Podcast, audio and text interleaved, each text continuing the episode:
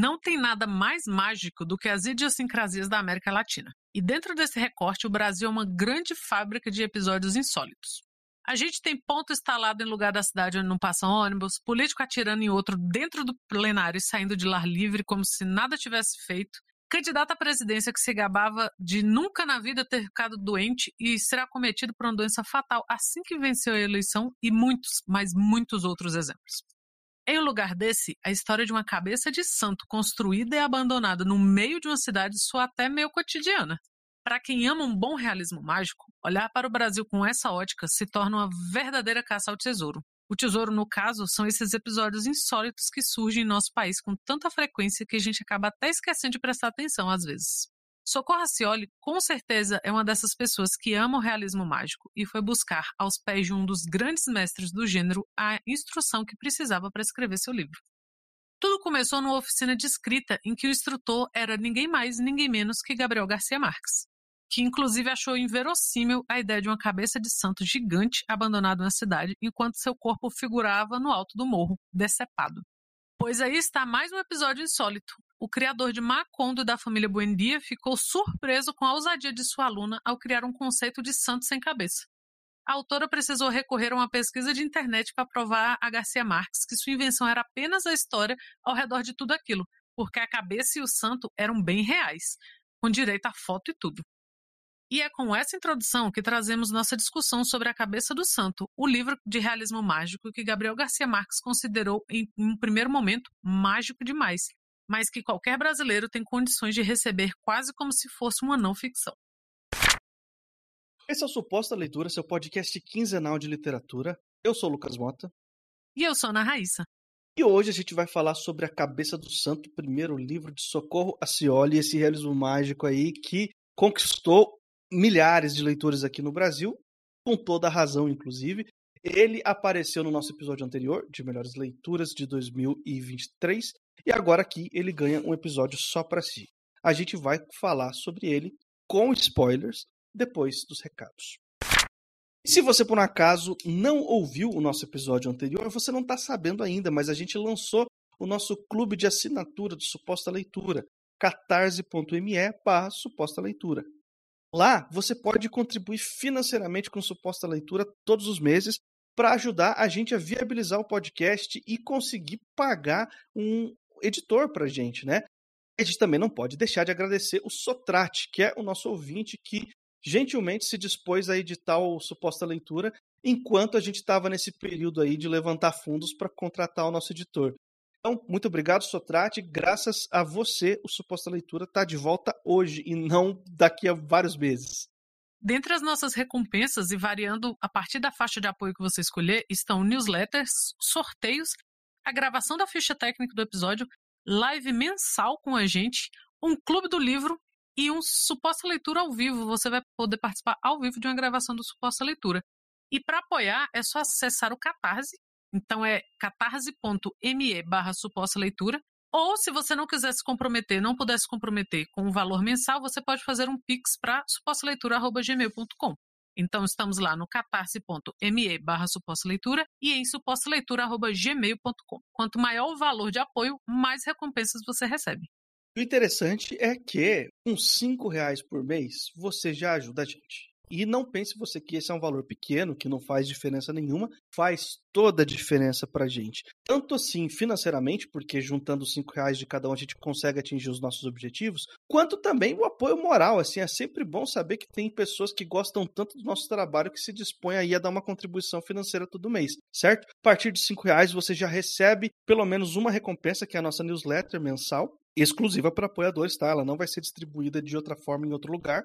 E o nosso apoio mais alto, que dá direito a todas as recompensas, toda essa lista aí que a Raíssa leu para vocês, custa R$ reais por mês. Só que nesse primeiro mês de janeiro de 2024 até o dia 31, quem entra lá no catarse.me barra suposta leitura, vai perceber que tem uma recompensa especial fixada lá no topo. É uma recompensa limitada, que ela só vai valer pelo mês de janeiro de 2024. Quem assinar essa recompensa no mês de janeiro vai ter direito a todas as recompensas pelo valor reduzido de 30 reais, certo? A partir do dia 1 de fevereiro, essa recompensa sai do ar e quem quiser todas as recompensas vai precisar pagar os 40 reais por mês. Isso significa na prática o quê? Significa que se você apoiar essa recompensa máxima de 30 reais por mês no mês de janeiro, depois que ela sair do ar, você vai continuar pagando só os 30 reais, certo? Esse valor não vai ser mudado para quem tiver nessa primeira leva de apoios do primeiro mês de janeiro de 2024 é um valor promocional que vai ficar para sempre por todo o período que você quiser e puder apoiar o Suposta Leitura. E a gente agradece a cada um de vocês que quiserem dar uma força para a gente, claro, né? E para quem está chegando agora, o Suposta Leitura é um podcast quinzenal de literatura. Cada duas semanas sai um episódio novo falando sobre literatura. Para você não perder as nossas atualizações, é só assinar o nosso feed em qualquer aplicativo de podcast da sua preferência. A gente está em todos, é só procurar por Suposta Leitura. Já que você vai lá assinar o nosso feed, deixa também uma avaliação no seu aplicativo de preferência, deixa os seus cinco estrelas, porque isso ajuda a gente a chegar em novos ouvintes. E é sempre muito bom levar aí a palavra da literatura, né? Porque é sempre quem é leitor e quem gosta de conversar sobre literatura é quase que um ativista, assim, a gente quer espalhar esse hobby por aí. Então, uma maneira de você ajudar a gente a fazer isso é avaliando o podcast. E se você quiser seguir a gente nas redes sociais, nós estamos no Twitter e no Telegram como arroba Leitura. Também estamos lá no Instagram como arroba Leitura. Se você quiser mandar um e-mail para a gente ou um pix, é supostaleitura.gmail.com. Eu sou o Lucas Mota, também estou no Twitter e no Instagram, no arroba mrlucasmota. E eu sou a Ana Raíssa, eu também estou lá no Twitter, é arroba Ana Raíssa, tudo junto com dois N's, dois R's e dois S's. E bora pro episódio. O romance que a gente vai falar hoje foi lançado em 2014 e estava na lista dos três mais vendidos da Flip do ano de 2023. Ele e um outro livro da mesma autora. Mas hoje a gente vai falar do A Cabeça do Santo, da Socorro Racioli, que a gente já tinha citado no primeiro episódio deste ano, que a gente falou das nossas melhores leituras de 2023. E lá a gente já tinha prometido que ia ter um episódio sobre esse livro, porque eu ganhei de aniversário, eu li e eu não deixei o Lucas em paz. Mentira, na verdade, nem deu para insistir muito, porque ele já comprou a ideia de cara. Então, esse livro está publicado pela Companhia das Letras. Pessoalmente, eu gosto muito da capa, mas eu não gosto do fato de ser uma luva. Vocês já viram em episódios passados eu reclamando de luva de livro, né? Mas é uma luva de livro, mas é uma capa belíssima. Esse livro foi desenvolvido numa oficina de escrita que a autora participou com Gabriel Garcia Marques, como vocês ouviram no editorial. E isso já foi suficiente para convencer o Lucas a ler, né? A gente ainda estava na nossa pausa, mas era um livro que eu tinha certeza que era a cara do suposta leitura. Ele não é um livro longo, vocês sabem que pra gente isso não importa, não quer dizer que o livro seja bom ou ruim ou mediano ou nada, mas se você está procurando uma leitura não muito extensa, esse livro tem menos de 200 páginas. Lucas, puxa a sinopse, porque nós vamos falar, eu acho que bastante sobre esse livro agora. Cara, a cabeça do santo, a gente vai acompanhar a história do Samuel, que mora sozinho com sua mãe em Juazeiro do Norte. Só que acontece no começo do livro, a mãe do Samuel faleceu e antes de falecer, ela estava muito doente e tal. Ela pede duas coisas, que o seu filho prometa que vai fazer duas coisas para ela. São duas promessas ingratas que vai obrigar ele a andar a pé de Juazeiro do Norte até uma cidadezinha quase morta chamada Candeia. E ele vai fazer isso a contragosto, assim, muito motivado pelo carinho que ele tinha pela mãe dele e pela sensação de que agora o mundo dele acabou. Agora ele não tem mais nada, não tem mais ninguém. Então ele pode muito bem cumprir essa promessa, afinal de contas, o que, que sobrou para ele, né? A partir dessa premissa, Samuel chega em Candeia e, por falta de abrigo, ele vai se abrigar na cabeça de um santo que está misteriosamente construída, mas não está assim numa estátua, ela está jogada em um canto da cidade, em um matagal qualquer, e para se proteger da chuva, ele se abriga dentro dessa cabeça. Só que lá dentro ele escuta vozes que são as preces. É muito importante a gente dizer que é a cabeça do Santo Antônio. Então ele escuta as preces de pessoas que estão rezando para o Santo Antônio. E aí ele decide que talvez essa seja uma oportunidade dele fazer um dinheiro com esse poder inusitado de ouvir as preces das pessoas dentro da cabeça, né? Essa é a premissa de A Cabeça do Santo. Eu queria começar comentando um negócio aqui, tá, Raíssa? Sobre. Não é nem sobre o livro em si, mas é sobre como a forma como esse livro é vendido. Por quê? Eu gosto muito de realismo mágico. Quem escuta o Suposta Leitura há algum tempo sabe disso. A gente volta e meia fala de literatura latino-americana aqui, que é uma das nossas favoritas, e mais especificamente realismo mágico, que eu adoro. Eu tenho muita dificuldade em garimpar livros de realismo mágico para ler, porque a maioria esmagadora das editoras não assume o gênero realismo mágico na campanha de divulgação dos seus livros. O próprio Gabriel Garcia Marques é um que sofre muito com isso. Você vai ver lá os Cenos de Solidão. Eu não sei se tem alguma edição que tem na contracapa, na sinopse, dizendo que é um dos grandes expoentes do realismo mágico, sabe? O pessoal parece que fica escondendo um pouco essa questão do gênero. Eu acho isso uma besteira. Eu gostaria que isso fosse mais claro na divulgação, fosse mais assumido. Por quê? Socorro Cioli publicou esse livro, ele fez sucesso, encontrou leitores, vendeu bem, foi muito falado, muito elogiado, todo mundo que lê o livro sabe que ele é um livro de realismo mágico, tipo assim, ele é um livro assumidamente dentro do gênero, ela não tenta mascarar de forma alguma essa estética, e ainda assim é um livro que passou batido por mim. Eu não li ele no lançamento, eu descobri ele esse ano, entendeu? E muito por um acaso também, assim, eu descobri porque o Instagram, um belo dia, me recomendou uma entrevista com a Socorro Cioli que ela conta que fez oficina do Gabriel Garcia Marques, aquela história toda, e eu fiquei assim, ué, temos aqui uma escritora que foi aluna do Gabo, quero ver o que, ela escreveu, né? Vamos ver. E aí eu cheguei nesse livro aqui. Então já começo com uma primeira crítica que eu faço, que não é ao livro, mas é ao mercado literário brasileiro. Eu gostaria que as editoras parassem de frescura e assumissem mais os gêneros dos seus livros, porque isso é importante. Não é obrigatório, mas é importante. Até mesmo para que os leitores que já são entusiastas desse gênero encontrem esses livros com maior facilidade, né? Interessante você tocar nesse ponto, porque eu também pensei nisso. E ele sofre, tanto o gênero quanto o Gabriel Garcia Marques e outros escritores de realismo mágico sofrem do bom e velho preconceito literário, né? As editoras e alguns críticos partem do pressuposto de que se é bom, não pode ser mágico, ficção científica, fantasia. É aquela velha e batida discussão sobre o que é alta literatura. Então, como o Gabriel Garcia Marques, como o Juan Rulfo, são escritores que têm peso, o Garcia Marques, inclusive, Nobel e tal, a galera fica meio assim, tipo, porra, vai chamar de realismo mágico, né? A galera do mercado. O que é uma grande besteira. Eu já falei em episódios passados um pouco sobre isso a respeito do José Saramago. Ninguém admite que o José Saramago escreve fantasia. Ninguém admite que o José Saramago escreve, inclusive, ficção científica. Por quê? Porra, mas é um Nobel, né?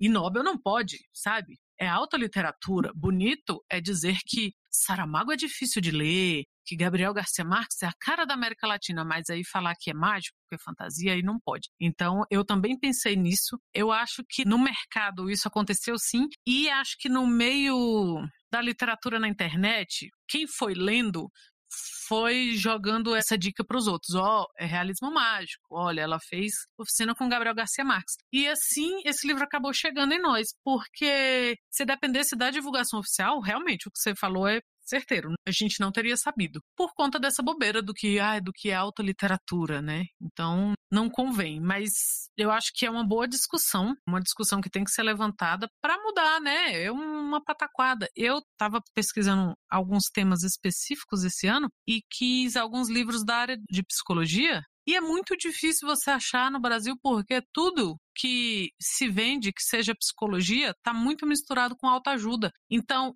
nem assumem que a psicologia é psicologia, nem que a autoajuda é autoajuda. Então, às vezes, você tá procurando uma coisa e você fica batendo em outra, sabe? E é uma baboseira. Às vezes, você tem livro que no Brasil tá categorizado como autoajuda e no mercado internacional ele tá como sociologia, entende? Então, é uma besteira, eu concordo com você e eu espero que essa tendência vá se minando, porque não há mais espaço para esse tipo de preconceito literário entre leitores e entre editoras. E eu ainda faço um adendo a essa crítica aqui que a gente está deixando, né? Que a galera que vier rebater fala assim: ah, mas isso aí é uma decisão mercadológica, é porque se colocar realismo mágico pode afastar as pessoas justamente por causa do preconceito. Então é muito mais uma decisão de marketing do que qualquer outra coisa. Eu quero lembrar vocês que tem esse argumento de que o mercado literário brasileiro é um mercado muito nichado, um mercado muito pequeno. Não é como assim se as estratégias de marketing do nosso mercado tivessem trazendo rios de oportunidades para os autores e tivesse alcançando assim um número inacreditável de leitores Brasil afora. A gente continua sendo um nicho. Então, assim, não me parece ser um argumento forte, entendeu? A gente já alcança poucas pessoas naturalmente, então a gente pode muito bem fazer isso da maneira correta, né? Fica revolta aí, Rogerinho, né? Fica a revolta aí, né? Pô, a autora fez oficina com Gabriel Garcia Marques, que é mais realismo mágico que isso. Isso já seria motivo suficiente para ela vender livro. Mas não é só isso. É um livro muito bom. Eu vinha vendo a respeito desse livro, né? A cara dele, mas já falei para vocês também que eu não sou muito de ler sinopse, né? É difícil eu ir primeiro na sinopse. O autor, ou autora, ou o título, sabe? Ou a editora, sei lá, que é a forma como eu escolho filme também, viu? Só que você me encaminhou essa entrevista e aí eu lembro da gente ter comentado assim, porra, vamos ter que ler, né? Só que 2023 foi um ano complicado para leituras neste podcast, pois Lucas teve um neném, como vocês sabem, né? E meio que ficou ali e eu ganhei o livro de aniversário do Ricardo, amigo meu que ouve a gente, muito, muito influenciado pela Graciele, que ela falou que queria me dar esse livro, mas queria me dar outro, e aí foi muito esperta e fez o Ricardo me dar. E eu li assim, na hora. E foi aquela coisa, né? Já pensei assim, este livro é a cara do seu pós-leitura. E o que que me chama a atenção, assim? A ambientação me chama a atenção. A escrita da Socorro me chama a atenção.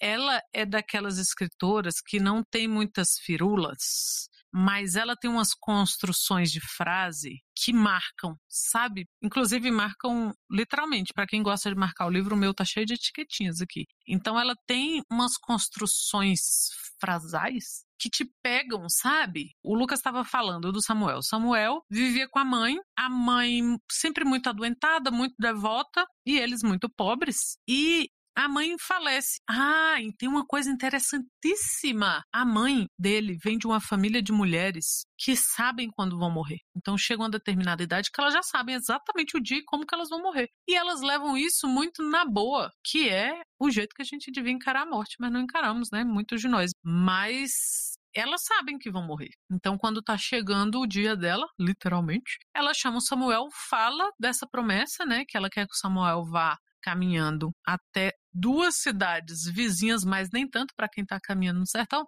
onde tem essas estátuas de santo, sabe que algumas cidades têm umas estátuas bem grandonas, e acenda uma vela no pé de cada uma dessas estátuas. E ele é meio pego no pulo, porque ele já está numa fase que, devido à pobreza, devido à doença da mãe, ele não está lá muito religioso. Mas, porra, a mãe tá morrendo, pediu aquilo lá. E um outro detalhe sobre o Samuel, que não é tão detalhe assim, é que ele é mais um deste Brasil, filho sem pai, assim, o pai dele deixou a mãe grávida, ele nunca mais teve notícia, e a mãe deu para ele o um endereço e falou: esse é o endereço da sua avó. Então, uma das promessas que ele fez para a mãe é que ele ia lá visitar essa avó e que a avó ia contar para ele, né, de onde ele veio. Mas ele vai com muita raiva, ele não queria fazer aquilo. E aí, uma das frases que me chamaram a atenção da Socorro é que ele resolve ir rápido, né? Ele fala que vai ali para procurar uma casa, vai encontrar a mulher, vai perguntar por um homem, vai resolver uma dívida antiga e vai embora. E que vai ser rápido, é isso que ele vai fazer. E aí a Socorro escreve assim: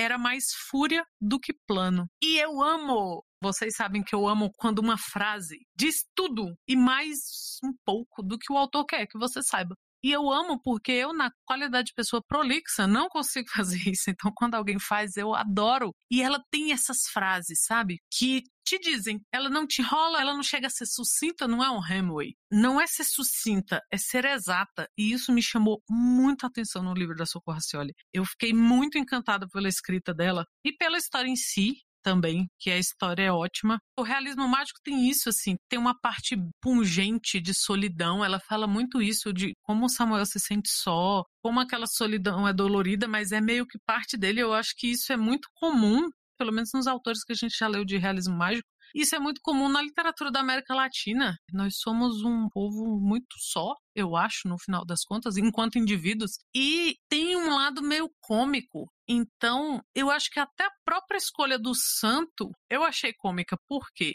No início ele acha que é uma caverna, porque ele precisa se esconder, porque ele chega nesse povoado, a avó não quer receber ele e vai começar a chover muito. E aí ela dá uma indicação para ele se esconder numa caverna lá, porque a chuva ia ser de lascar, ia pegar ele no meio do caminho. Ele vai, é mordido por um cachorro caramelo antes de chegar lá e passa a noite nessa caverna. E no outro dia ele descobre que a caverna é a cabeça gigantesca de um santo. E aí, duas coisas para mim trazem isso daquela comicidade que não é escrachada. O fato de que essa cabeça tem olhos, que coisa apavorante. Então é a cabeça gigante com olhos gigantes. Estáticos, assim, porque quando a cabeça tem olhos e ela tá, sei lá, 12 metros de altura em cima do corpo do santo, não é tão bizarro. Mas quando ela está ali na altura da sua cara, no chão, deve ser um horror. E a descrição dela é meio disso, que ele ficava olhando para aqueles olhões, assim, ficava meio e o fato de ser a cabeça de Santo Antônio. Por quê? Lá de dentro ele consegue ouvir as preces para Santo Antônio. E por que, que é meio cômico? Porque quem reza para Santo Antônio reza pedindo marido. Então, ele passa a ouvir todos os desejos de casamento das mulheres, não só, a gente não sabe se é só daquela cidade, mas a ideia que passa é que não só daquela cidade. Então ele começa a ouvir quem é afim de quem, quem tá rezando para pegar quem, quem é afim da mulher do outro e tal. Então a Socorro coloca esses pontos cômicos que ela só passa, sabe? Ela não exaure aquela graça, ela passa e deixa você rindo por um tempo. E toda vez que você lembra, você pensa, pô, o cara acordado todo dia às quatro e meia da manhã com gente rezando para casar. E é a partir daí que ele resolve ganhar um dinheiro em cima disso, porque ele sabe que, ó, fulana tá rezando pro santo porque ela quer casar com esse crânio. Então, essa comicidade, eu não sei, Lucas, se você percebeu isso, se te pegou, se eu estou viajando, mas eu acho muito interessante e muito característico do realismo mágico, sem ser pastiche. Um medo que eu tenho quando as pessoas falam assim, nossa, o escritor X é fã do escritor Y. É aquilo soar meio como pastiche, como cópia, e não acontece aqui. A Socorro mostra uma escrita e uma construção muito madura e muito própria, né? Em nenhum momento fica aquela coisa meio, isso aqui tá estranho, parece cópia. Em nenhum momento. Eu concordo que tem esse lado meio cômico, assim. Tem algumas passagens aqui muito interessantes. Eu gosto muito de você ter falado da escolha de palavras dela, da forma como ela cria as frases. Às vezes coisas simples. Por exemplo, mais para perto do final, o Samuel tá numa situação que ele conhece um menino, que o um menino chega perto dele, meio que assim, querendo saber o que, que ele vai fazer, né? Meio que incomodando mesmo. E o Samuel vira para ele e fala: X para daqui. E o menino, X pro se eu quiser. Essa escolha de palavras não é só um regionalismo, entendeu? Não é só uma questão de ah, como as pessoas falam naquela região. É uma escolha poética, porque o livro inteiro se passa na mesma região, basicamente, e não tem nenhum personagem que fala desse jeito. E aí, de repente, lá pro final, numa conversa entre o Samuel e esse menino, tem esse verbo xispar, aparece duas vezes, entendeu? Não é por acaso isso. Existe um nível de poesia na escolha das palavras que é muito característico do realismo mágico e da literatura latino-americana. A cabeça do santo, ele preenche todos os quadradinhos, assim, os elementos clássicos de realismo mágico estão aqui. E a própria prosa, a escolha de como se construir essa prosa, também é um desses elementos. Essas palavras são muito características, né? Você citou aí um trecho que você gostou muito. Eu gosto de um outro aqui que é Francisco era ajudante habitual. Cresceu sabendo que até a morte faz falta quando demora a vir. Essa frase é muito forte, tipo assim, a morte faz falta quando demora a vir. Por um contexto aqui, o Francisco ele é filho de um coveiro da cidade de Candeia, que é uma cidade praticamente assim deserta, tem pouquíssimos habitantes. Ela tinha tudo para ser um ponto turístico com essa construção do santo, que por uma razão que vai ser explicada no livro ficou sem cabeça, mas que agora virou chacota, virou assim, motivo assim, das pessoas se afastarem da cidade, querer ir embora e não gostar nem de falar que são naturais de lá, sabe? E aí os poucos que ficam são obrigados a conviver com essa cidade deserta, com essa cidade que está morrendo lentamente, sabe? Esperando com que seu último habitante vá embora e feche a porta, entendeu? Feche a porteira dessa cidade para sempre. E o Francisco, no meio de tudo isso, ele é filho de um coveiro. Então ele cresce sabendo que até a morte faz falta quando demora a vir. Essa frase tem um significado muito profundo, assim. Ele está se referindo ao próprio sustento do pai. Ninguém morre na cidade, o pai não tem trabalho. Se o pai não tem trabalho, como é que ele vai sustentar a família? Até a morte faz falta. E eu gosto muito dessas construções.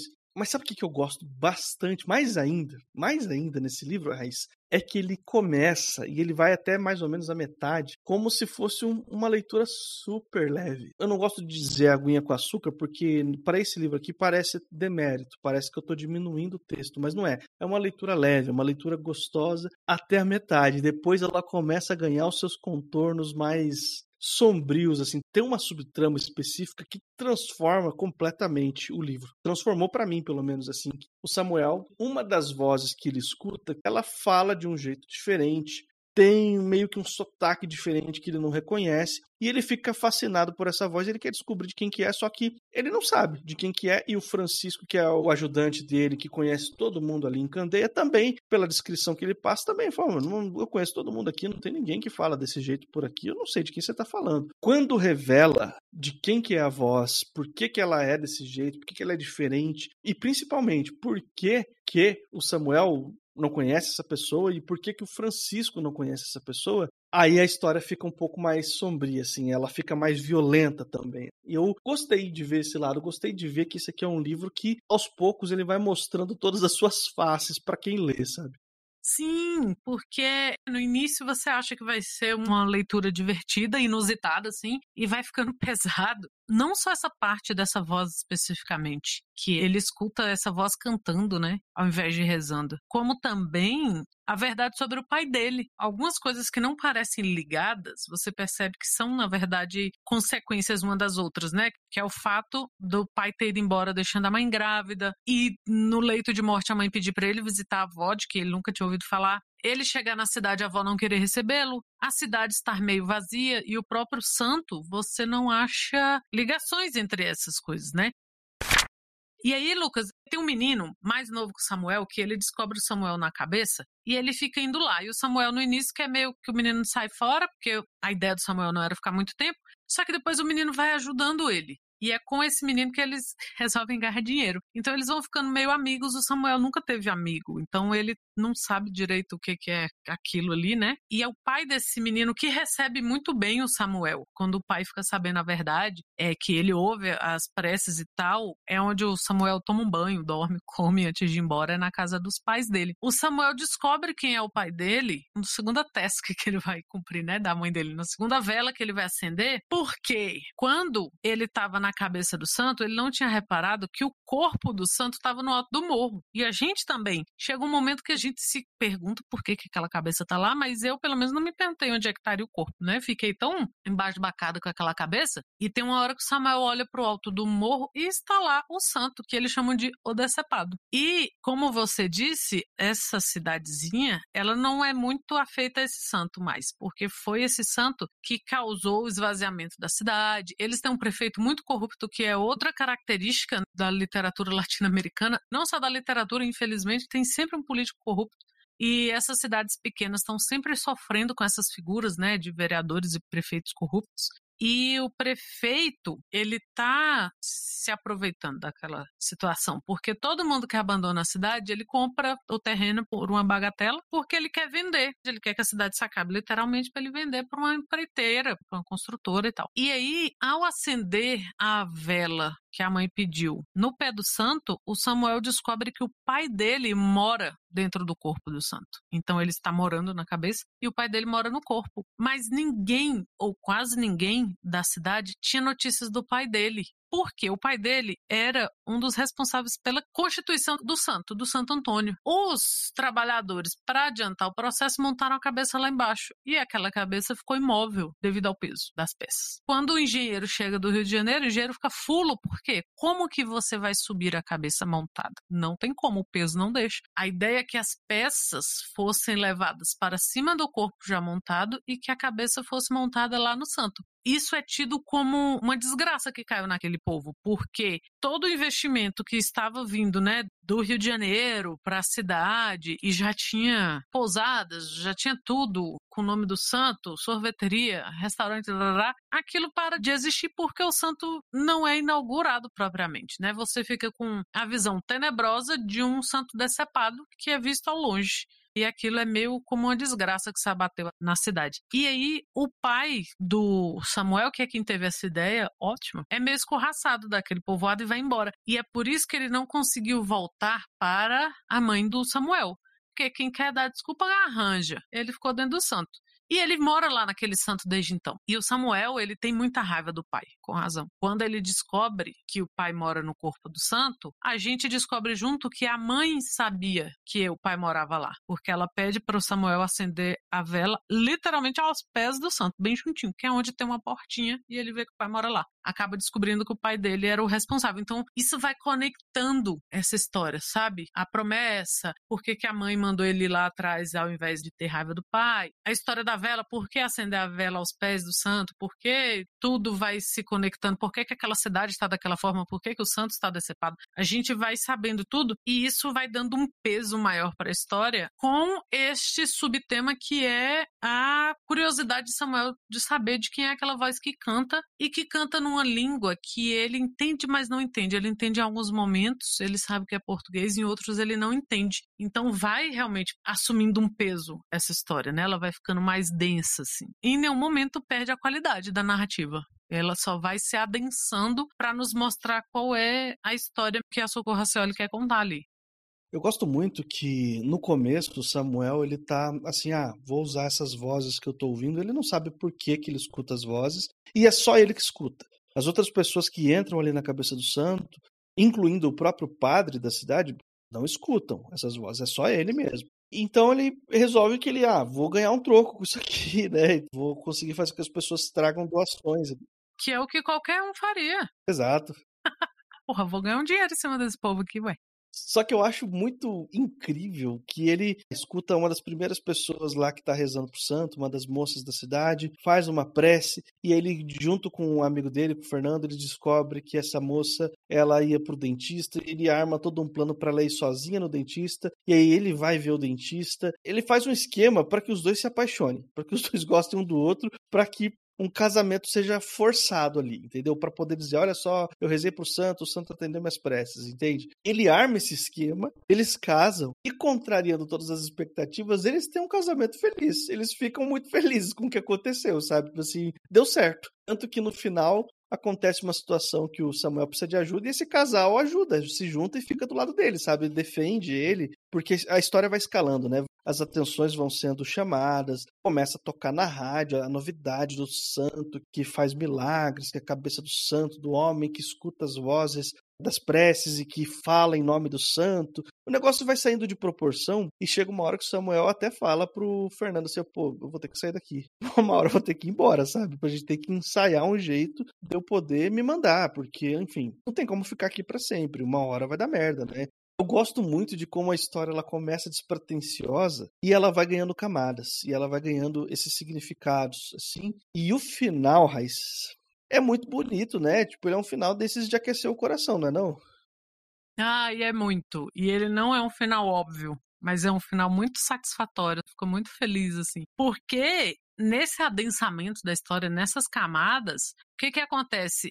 O Samuel vai ficando com medo, porque tem uma galera querendo pegar ele de porrada. Ele chega a apanhar, na verdade. Alguém manda um jagunço. Oh, meu Deus, é too much Brasil na história. Porque ele, assim, chega uma hora que ele teve que fechar a agenda social dele, né? Porque ele foi padrinho de casamento desse primeiro casal. E aí ele vai tendo que assumir. As pessoas querem que ele seja padrinho de casamento, as pessoas querem saber. Tem alguém falando de mim? E aí? Tem alguém apaixonado por mim? Como é que é isso? Só que ao mesmo tempo, o prefeito começa a ficar puto, porque o que que acontece? Tem um reavivamento da cidade. Então começa a ter cinema, começa a ter restaurante, tudo de novo. As pessoas começam a voltar para a cidade. Isso que você lembrou da rádio, que o cara vem, acho que da capital, para acompanhar isso e ele faz um programa de rádio especificamente para o que o Samuel ouve na cabeça do santo. Então isso vai tomando uma proporção que o Samuel não dá conta mais e aí um dia ele apanha Alguém manda um caba lá bater nele porque o prefeito queria que a cidade se esvaziasse, né? Para ele lucrar financeiramente em cima daquilo e não acontece. Então você vai ficando com medo também pelo Samuel. Você fica assim, esse cara vai se dar mal. E aí ele tem que fugir, ele tem que sair escondido. E aí as pessoas começam a ficar atrás dele aquela coisa de multidão mesmo, andando atrás dele, ele tem que ficar fugindo de casa em casa. E aí tem esse momento de tensão que chega nesse final que você tá falando, Lucas, que é um final de aquecer o coração. Ele passa antes na casa da avó dele, que eu também achei lindo isso. E ele descobre que a avó dele morreu há muito tempo.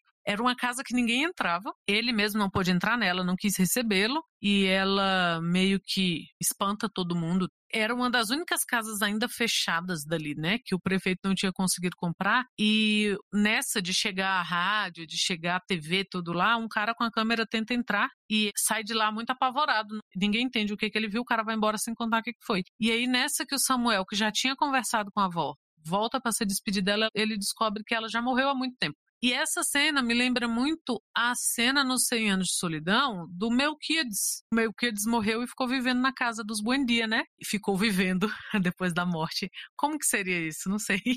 Ele ficou lá, levando a pós-vida dele lá, a vida após a morte dele. Então, na hora que o Melquiades finalmente desaparece, anos depois, tem um decaimento, né? O narrador fala sempre que o quarto, onde as pessoas sempre viam o Melquiades, estava sempre muito limpo, muito organizado, com o material de laboratório dele sempre muito organizado. E quando vai tendo esse decaimento, né? Vai tendo o default, da família Buendia junto com a casa, o Melquiades também desaparece. E nessa que ele desaparece, é como se o quarto de repente tivesse ficado velho, porque era um quarto fechado, que ninguém entendia como ele estava sempre tão limpo e tão organizado. E aí o quarto é visto como da forma que ele estava mesmo, né? Que era um quarto de entulhos, de poeira, de sujeira e tal. E é mais ou menos o que acontece com a casa, que era uma das únicas casas que estava em pé no vilarejo, na cidade, era uma casa que todo mundo esperava que fosse, né, o arquétipo da velha doida, da bruxa. Nossa, tá lá uma velha doida que não fala com ninguém, não deixa ninguém se aproximar. Ameaça todo mundo com a vassoura. E alguém entra na casa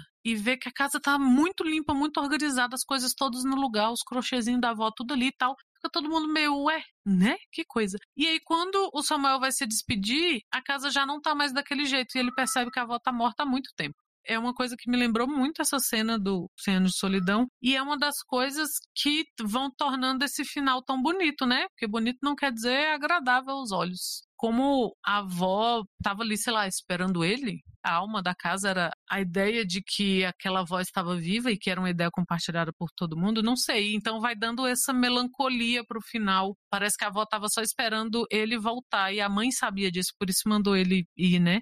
Então vai dando essa melancolia que deixa esse final tão bonito e tão esperançoso, né? Porque chega no final a gente chega com a esperança ali de que ele encontra a mulher que canta. É esse negócio de você ter um personagem que aparece, interage, que fala, que, que se comporta como vivo, mas na verdade ele tá morto, é meio que padrão de realismo mágico. Acho que, sei lá, se não for todos, eu diria que a maioria dos livros de realismo mágico que eu já li até hoje, sempre tinha um personagem morto, assim, que aparece para trocar uma ideia, como se nada tivesse acontecido, né? Mas, Raíssa, agora que a gente já está chegando nos finalmente aqui, eu queria te perguntar, para quem você recomenda A Cabeça do Santo, da Socorro Cioli? Para quem gosta de realismo mágico, para quem gosta de literatura contemporânea. Eu acho que cabe também para essas listas. Leia Mulheres e tal também. É uma escritora para a gente estar tá de olho no que ela vai lançar, né? Que eu imagino que não vai parar por aí. Ela já tem dois livros lançados. E também para quem já está no nível acima do realismo mágico, mas só leu o realismo mágico em língua espanhola. Então, se você nunca leu um JJ Veiga, que é nacional, comece com Socorro Racioli também, que é realismo mágico e que é brasileira. E eu acho que eu também acrescentaria uma coisa aí, tipo, eu recomendo esse livro para quem não pode errar na leitura. Se por alguma razão você está vindo de uma ressaca literária, se você está vindo de uma leitura que foi muito difícil, ou até de uma leitura que você precisou abandonar porque não foi lá muito interessante para você, se você sente que você não pode errar, pega a cabeça do santo para ler agora. Tenho certeza que vai ser um livro que vai realmente te surpreender positivamente. Ah, eu concordo, é verdade. Se você tem one shot assim para leitura, vá nele. É isso, pessoal. A gente está chegando ao final aqui do Suposta Leitura. Agradecemos a vocês que ouviram a gente até aqui. Agradecemos os nossos apoiadores que estão lá no catarse.me barra suposta leitura, dando uma força para a gente continuar produzindo esse podcast. Eu sou o Lucas. Eu sou a Ana Raíssa e estamos de volta até daqui 15 dias. Oi, meu nome é Eduardo Sou de Macapá, Amapá e sou ouvinte do Suposta Leitura desde 2018. O Suposta Leitura é produzido e apresentado por Lucas Mota e Ana Raíssa Guedes. As capas são feitas por Gabi Fontes e a edição é do Sotrate.